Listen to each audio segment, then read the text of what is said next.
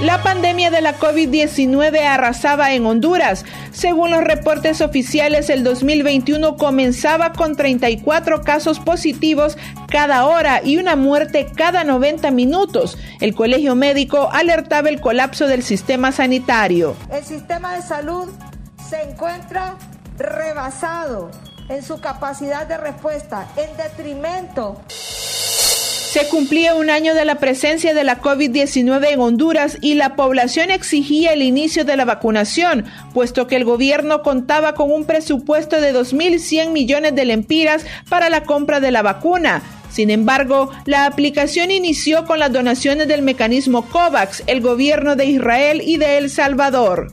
Se estaría entregando, los relativos son cerca de un poco más de 21 mil, son 22 mil dosis aproximadamente, eh, y posteriormente una segunda entrega de otras 22 mil, lo cual sumaría las 44 mil dosis que el país va a aportar, aportar y apoyar en donación al hermano país de Honduras. La mala gestión y la corrupción siguen arrasando con el sistema de salud en Honduras. A más de un año de la compra de los siete hospitales móviles hasta la fecha, solo dos están en funcionamiento, mientras que el exdirector de inversión estratégica de Honduras, Inves H, Marco Bográn, sigue sin ser enjuiciado por la fraudulenta adquisición. En el caso incoado contra Alex Moraes y Marco Bográn, ex autoridades de Invest. Recordemos que este caso es por la compra de los hospitales móviles por casi 48 millones de dólares. Debido a la extensión de la prórroga que han otorgado los jueces a petición de las partes procesales, la nueva fecha del juicio oral y público se ha dado del 19 al 31 de enero del año 2022.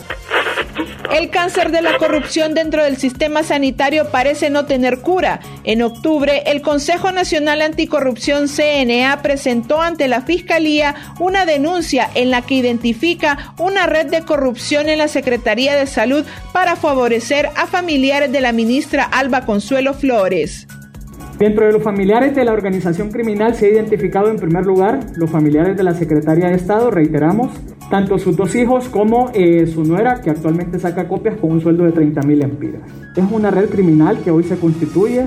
Hoy la Secretaría de Estado ha entregado abiertamente a estas personas la Secretaría de Salud con el objeto de poder beneficiar a sus familiares. La corrupción y la pésima gestión administrativa llevan al sistema de salud a un estado de agonía, con triajes cerrados y personal médico de primera línea despedido y otros exigiendo su contrato de permanencia.